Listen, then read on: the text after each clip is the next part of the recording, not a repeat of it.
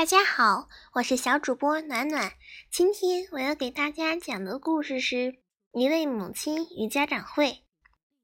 第一次参加家长会，幼儿园的老师说：“你的儿子有多动症，在板凳上连三分钟都坐不了，你最好带他去医院看一看。”回家的路上，儿子问他：“老师都说了些什么？”他鼻子一酸，差点流下泪来。因为全班三十名小朋友，唯有他表现最差，唯有对他老师表现出不屑。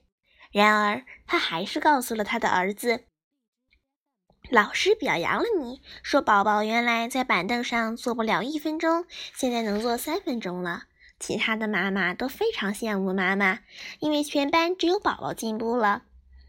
那天晚上，他儿子破天荒的吃了两碗米饭，而且没有让他喂。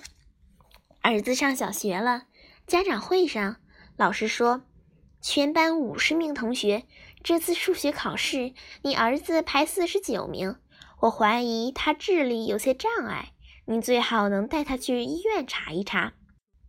回去的路上，他流下了泪。然而，当他回到家里，却对坐在桌前的儿子说：“老师对你充满信心，他说了，你并不是一个笨孩子。”只要能细心些，会超过你的同桌的。这次你的同桌排在第二十一名。说这话时，他发现儿子暗淡的眼神一下子充满了光，沮丧的脸也一下子舒展开来。他甚至发现儿子温顺的让他吃惊，好像长大了许多。第二天上学时，去的比平时都要早。孩子上了初中，又一次家长会。他坐在儿子的座位上，等着老师点他儿子的名字。因为每次家长会，他儿子的名字在差生的行列里总是被点到。然而这次却出乎他的预料，直到结束都没有听到。他有些不习惯。